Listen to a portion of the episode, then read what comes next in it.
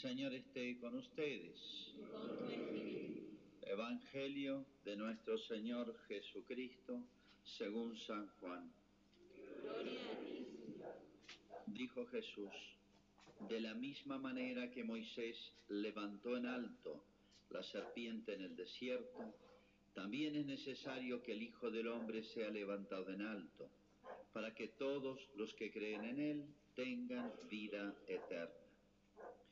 Sí, Dios amó tanto al mundo que entregó a su Hijo único, para que todo el que cree en Él no muera, sino que tenga vida eterna. Porque Dios no envió a su Hijo para juzgar al mundo, sino para que el mundo se salve por Él.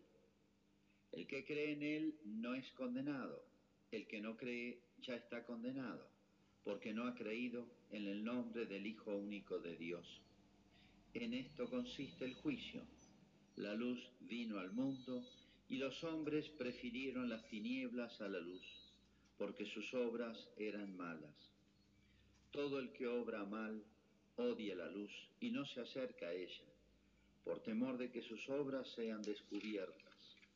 En cambio, el que obra conforme a la verdad se acerca a la luz, para que se ponga de manifiesto que sus obras han sido hechas en Dios. Es palabra del Señor. Gloria a ti, Señor Jesús.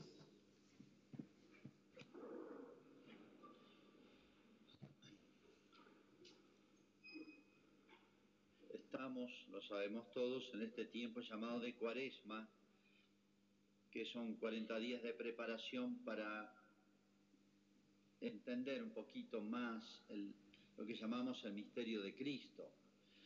Y no solamente de Cristo, el misterio de su persona, sino de su obra. No es fácil entender a Cristo. No es fácil entender a Cristo. Si es difícil conocer una persona que tenemos al lado nuestro. Mucho más este ser tan especial, por eso se llama misterio de Cristo, porque excede todas nuestras posibilidades. Aunque nos dediquemos toda la vida a estudiarlo, siempre será un misterio, o sea, será más lo que no conocemos de él que lo que conocemos. Por ser tan grande, no por ser tan opaco, eh, turbio, doble, oscuro o de una psicología extraña, sino por ser tan grande. Y mucho más la obra de Cristo, lo que llamamos la redención, lo que significó pasar la humanidad entera de la muerte eterna a la vida eterna y la vida divina, como hemos comentado domingos atrás. Por eso Dios se tomó mucho tiempo para preparar y explicarnos esto. Se tomó más de 1800 años. Y es lo que llamamos el Antiguo Testamento, la historia de Israel. Dios preparó un pueblo, lo formó de cero, como si dijera Argentina, Brasil, Francia. Arrancaron hace cientos de años, una mezcla de pueblos. Pero en el caso de Israel, Dios tomó una familia para arrancar de cero bien, hacer las cosas bien desde el principio. Llamó a Abraham, su esposa Sara, sus hijos, después vinieron nietos, bisnietos, así nació Israel. Y Dios eligió a la familia, lo trasladó a otro pueblo, le dio una tierra, en la que tienen ahora los judíos. Bien, y así transcurrieron 1850 años.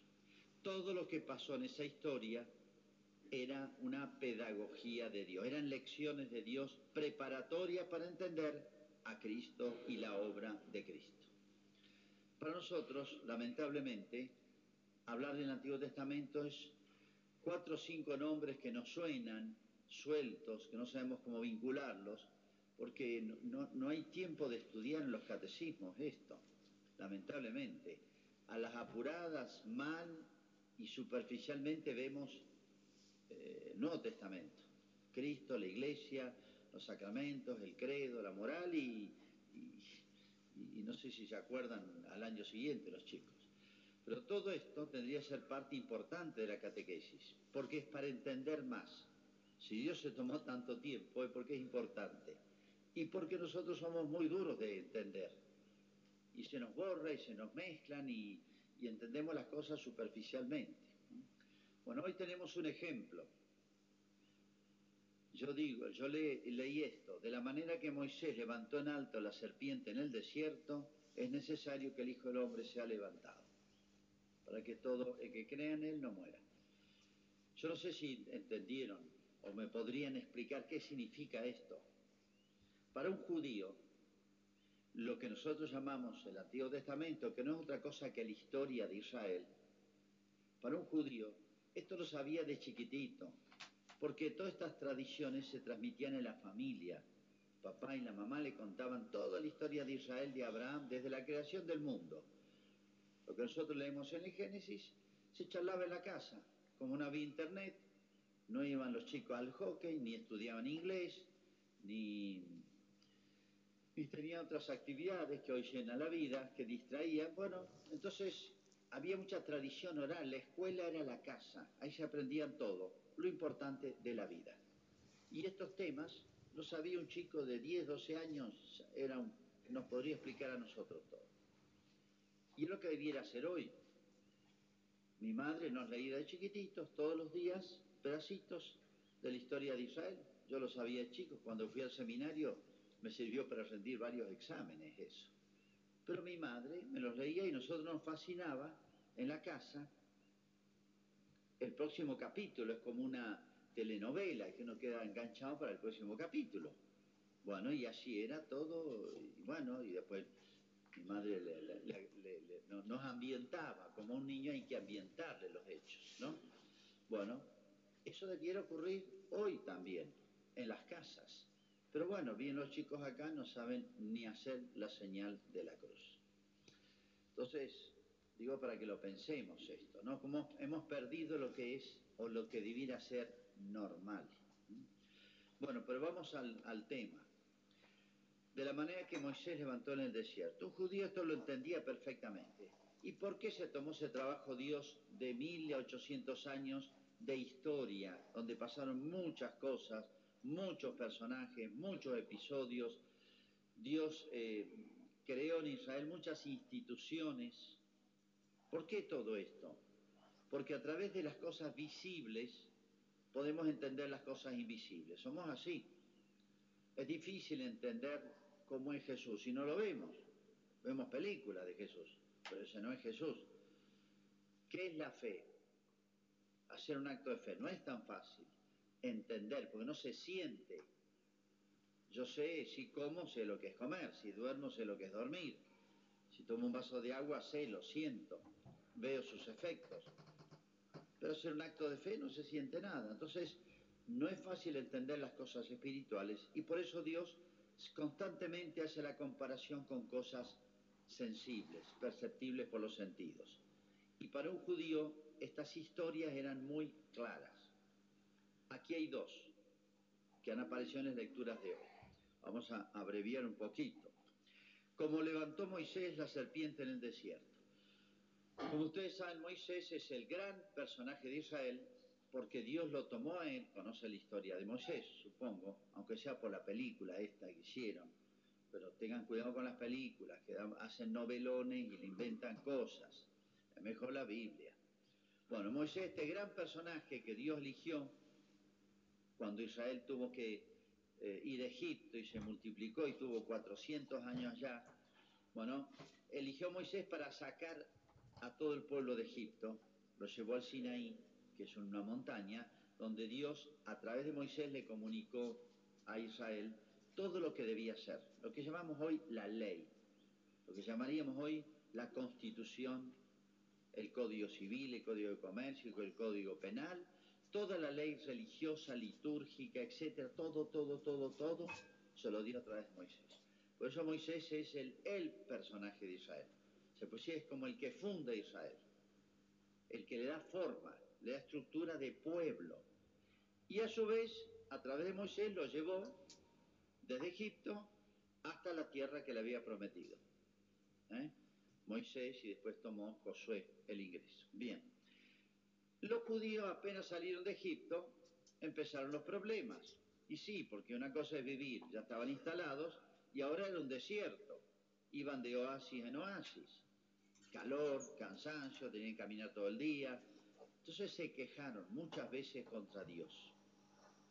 Y Moisés tenía que ir a decirle a Dios, mirá, se me quejan por esto, porque Moisés era el mediador. Moisés, dicho sea de paso, es una figura del sacerdocio.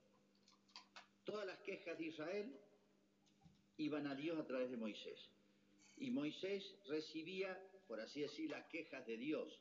Este pueblo ya me tiene cansado, le decía Dios. Y Moisés le decía, sí, yo soy el primero que lo estoy soportando. Yo no lo he parido, dice. Hoy lo tengo que aguantar. Me tienen cansado ya. Bueno, esa es la misión del sacerdote. A veces nos pasa un poco lo mismo que a Moisés. Pero bueno, Moisés intercedía, Señor, tenele paciencia, son muy burros, son duros de corazón, entonces Dios los perdonaba. A través de Moisés se comunicaba Dios con el pueblo y el pueblo con Dios. En una oportunidad se quejaron fuerte contra Dios y mal. Miren que acaban de haber de ver milagros, las famosas diez plagas de Egipto, cosas impresionantes. Habían visto milagros, pero parecía que no le entraban balas. Se quejan contra Dios, entonces Dios le manda serpientes, unas serpientes que había en el desierto, unas venenosas, que los picaban a los judíos y se morían. En un cierto tiempo, a ciertas horas, se morían. Entonces se preocupó el pueblo, se asustó, empezaron a morirse. Y entonces le pidieron a Moisés, por favor, pedirle, decirle a Dios que estamos arrepentidos, que hemos hablado muchas macanas, que esto, que el otro. Bueno, fue Moisés, le pide perdón a Dios, nombre del pueblo, que va a reparar, que se va a arrepentir, etcétera, etcétera. Entonces Dios le dice a Moisés, bueno, hagan una serpiente de bronce, que ellos sabían trabajar esos metales, pónganla en un lugar y todo aquel que se acerque y mire la serpiente de bronce, como un, medio que les ponía Dios para salvarse, si ha sido picado por una víbora, no se va a morir. No se va a morir.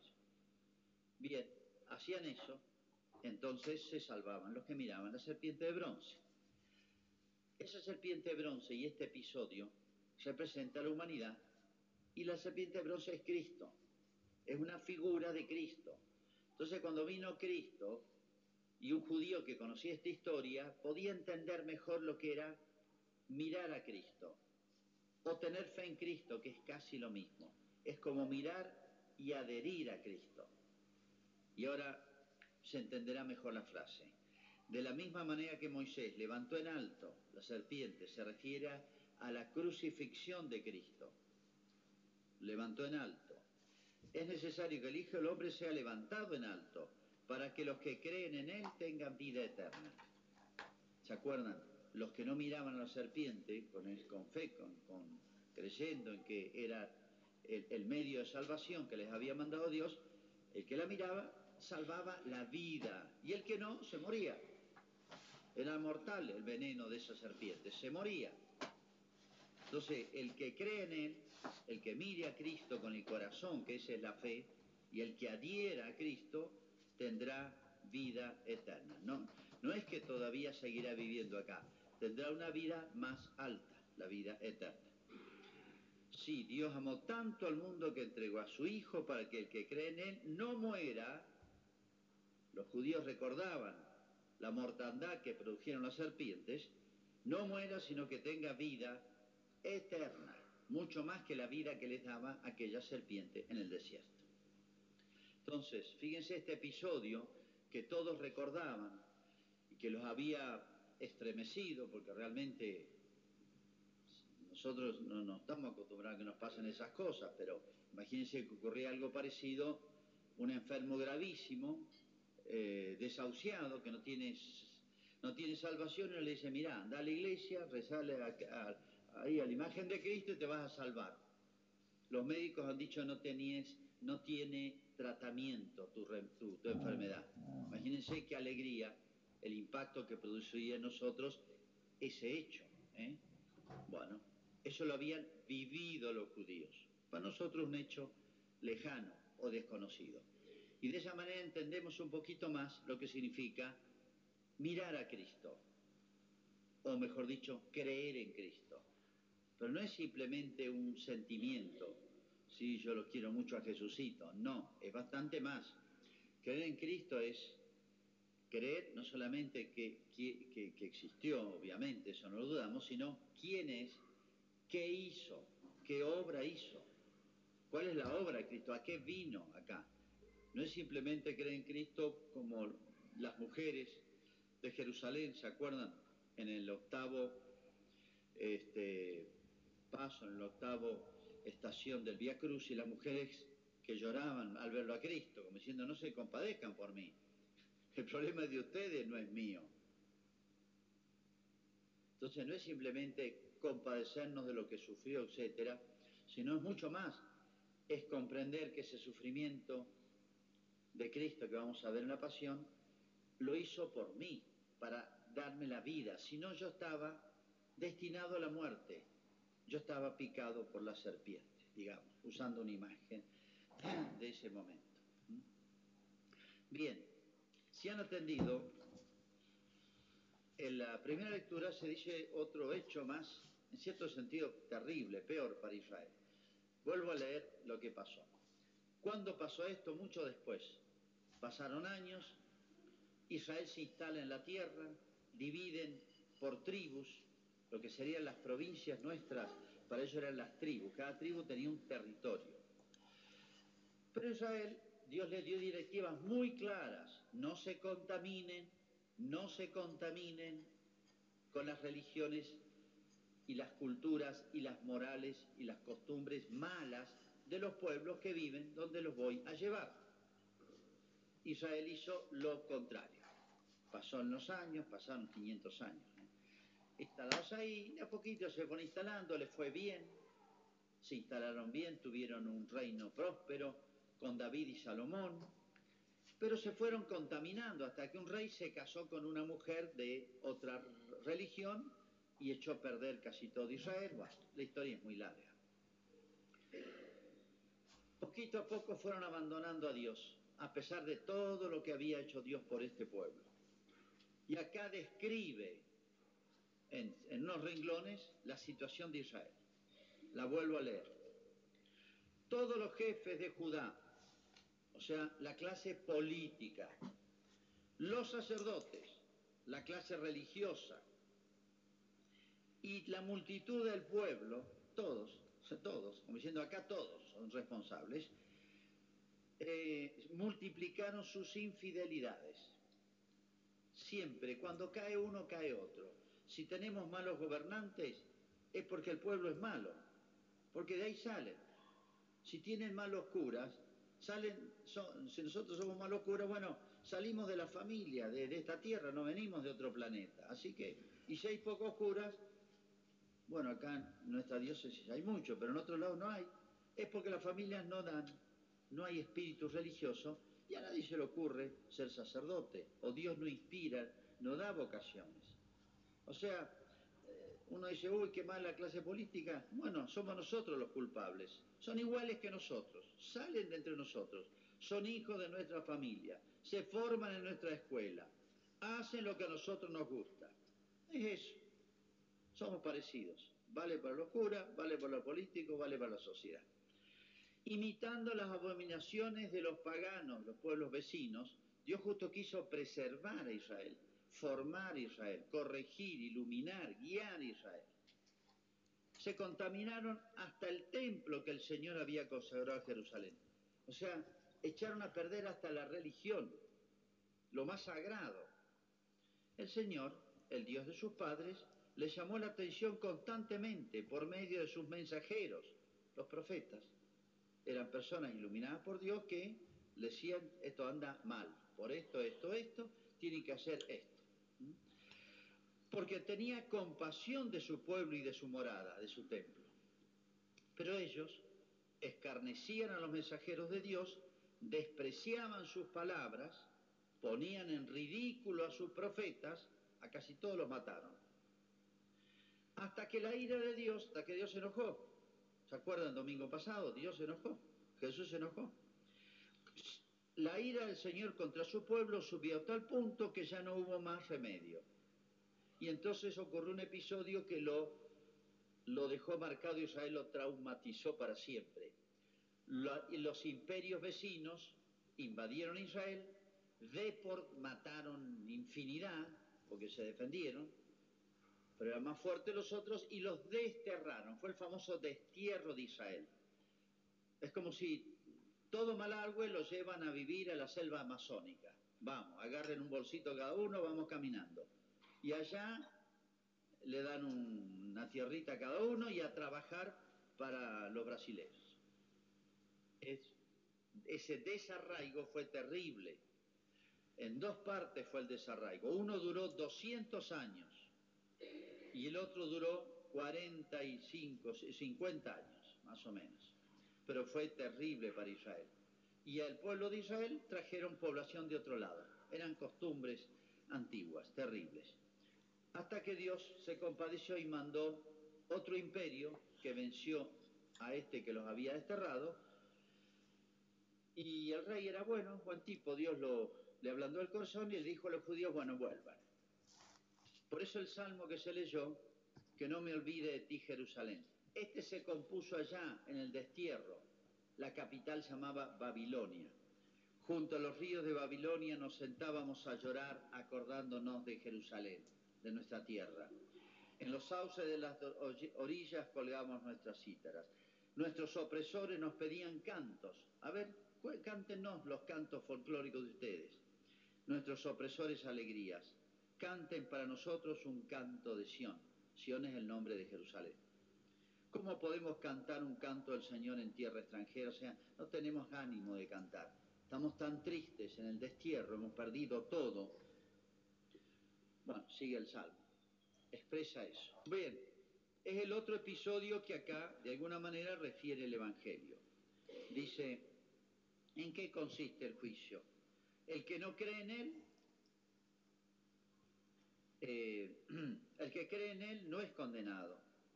El que no cree ya está, condenado. Es como si dijera, el que no quiere ir a ver la serpiente que puso Moisés, se va a morir, pero es culpa de él. Dios le dio la posibilidad. Es libre, la libertad. O sea, el que se condena no es, el que condena no es Dios que es malo, sino que somos nosotros que no queremos acercarnos a Él, que nos ofrece todas las posibilidades. Y sigue. En esto consiste el juicio, en que la luz vino al mundo, o sea, Dios dio muchas posibilidades. Dios se mostró a través de los milagros a Israel desde el principio. Dios favoreció a Israel, le habló a Israel a través de los profetas y últimamente por Cristo. Pero Cristo ya es la culminación, ya lo, lo había hecho infinidad de veces. Vino la luz al mundo y los hombres prefirieron las tinieblas a la luz. Los hombres prefirieron las tinieblas a la luz, porque sus obras eran malas. Todo el que obra mal, lo dice San Juan, esto es muy importante para entender lo que pasa en nuestro mundo hoy. Fíjense, todo el que obra mal odia la luz y no se acerca a ella por temor a que sus obras sean descubiertas. En cambio, el que obra conforme a la verdad se acerca a la luz para que se ponga de manifiesto que sus obras han sido hechas según Dios. Acá, cuando ustedes escuchen a personas hablar, enojarse con Dios, hablar mal de Dios, vieron qué pasa, ¿eh?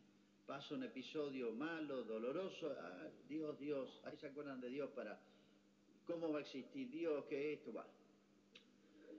Cada vez que hablen mal o denigren a Dios, a Cristo o a la iglesia, no les crean, porque van a dar argumentos. Sí, porque pasó esto, entonces, como diciendo, yo tengo razones fuertes, serias, contra Dios, contra Cristo, contra la iglesia. Nunca les crean. Son cortinas de humo. Cuando una persona tiene el corazón malo, no va a decir, yo soy el del corazón malo. Siempre le echo la culpa a otro de cuando obro mal. Le va a echar la culpa hasta, hasta Dios o a la iglesia. O los curas, o fíjate que aquí, que probo, lo que... Bueno, no les crean. Cada uno es libre. Cada uno es libre. Entonces, cuando una persona eh, peca contra la luz, como se dice, o sea, contra Dios o las obras de Dios, en realidad está escondiendo, no está confesando, no está siendo sincero y no está diciendo la verdad. ¿Cuál es la verdad? Mis obras son malas, mi corazón está podrido, estoy picado por la vida, estoy envenenado. Y por eso me fastidia la luz. Decía San Agustín, lo misma idea, de otra manera, dice, para los ojos sanos la luz es hermosa y agradable. Para los ojos enfermos la luz es molesta. Cuando los ojos están sanos, le agrada la luz. O sea, cuando el corazón es bueno, recto, sano, noble, limpio, etcétera, el corazón del hombre busca la luz, busca a Dios, busca a Cristo, que es la luz, y lo encuentra en la iglesia. Acá lo dejó. No me refiero al templo, sino la, la iglesia católica universal.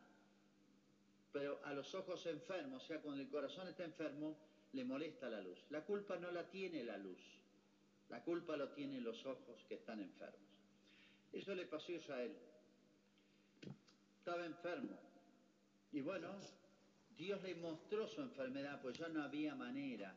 Le mandó profetas, lo denigraron, los mataron, los ridiculizaron. ¿Cómo se ridiculiza hoy las cosas de Dios, la ley de Dios, la iglesia? ¿Ves que hay alguna noticia de un cura que hace una macana en algún lado? La pasean por todo el mundo. Hay infinidad de actos heroicos todos los días, generosos de sacerdotes, de religiosas, de católicos, de familias. Nunca tienen publicidad. Entonces, los denigraron, etcétera. Y bueno, dice, yo, es como si dijera, yo hice todo lo posible para que sientan, tomen conciencia de lo mal que obran, permitió que los países vecinos los invadieran, los mataran y a los que quedaran se los llevaran desterrados. Esa experiencia terrible que tuvo Israel que no se olvidó jamás. Qué terrible es vivir en el destierro. No tenemos ganas ni, ni de cantar nuestros cantos en tierra extranjera. Bueno, esas esos castigos de Dios, hechos históricos que los judíos eh, se estremecían al escucharlo y al escuchar los niños escucharían de sus padres, sus abuelos estas historias, eran pedagógicas, eran para enseñarles que no eh, se juega con las cosas sagradas, no se juega con las cosas de Dios, como estamos usando, haciendo ahora en este tema que ya es tan público, se, se va a discutir sobre la vida y la muerte de niños inocentes e indefensos. Un país que, ponga en, discusión este tema es un síntoma gravísimo. Es un síntoma, hay temas que no se discute. Es como si mañana nos podemos discutir. Bueno, los mayores de 60 años los vamos a faenar y los vamos a enlatar para comer porque hay hambre en el mundo. Uno dice, eh, qué barbaridad, eso no se discute. Y sí, es obvio. Hoy discutimos lo obvio. Este tema no debiera ni llevarse a discusión. Que un país lo lleve a discusión. Y estamos temblando a ver qué resultado va a tener. Es un síntoma gravísimo. Es lo mismo que pasó con Israel. Se corrompieron todos. Y bueno, no entendieron el lenguaje de los profetas. Me llegan WhatsApp, se han hecho manifestaciones, se van a hacer de todo por todos lados pero dice, los despreciaron. Los despreciaron. Entonces, bueno, me queda la última, un castigo. El castigo sí, ahí se escucha, porque nos duele, nos toca. Que Dios nos lo mande un castigo a la Argentina y al mundo por lo que está pasando, lo que está pasando. Esto es gravísimo. No nos hartamos de escuchar a las asociaciones locales, provinciales, nacionales, mundiales de los derechos humanos no estamos hartos de meterse, que se meten en todo y de la manera más injusta. Y ahora los niños por nacer no tienen derechos. ¿Los han oído hablar a ellos? ¿Han escuchado declaraciones? Defiende los animalitos en todo el mundo. El lío que se armó con los cóndores, que no eran cóndores, sino que eran jotes. Bueno, ¿se va a armar el mismo lío las mismas personas? Entonces, Esa descripción que hizo de Israel es la nuestra, pero con un agravante, vino Jesús. Para ellos todavía no había venido, era un futuro, era una promesa. Para nosotros ya vino. Que no nos pase que enojemos a Dios. Dice, y llegó al final y bueno, la ira de Dios, se enojó Dios. Como el papá y la mamá se enojan, ya pasó el límite, le dicen al hijo, mira, pasaste todos los límites, ya, te expliqué todo, te lo enseñé, te lo dije mil veces, un sopapo. Ojalá que no pasemos los límites y despertemos la ira de Dios. No son palabras mías, son palabras de la Escritura. ¿eh? Y no le echemos la culpa a Dios. Nos gusta la libertad, pero no nos gusta asumir la responsabilidad de nuestros actos libres. Hagamos nuestra profesión de fe.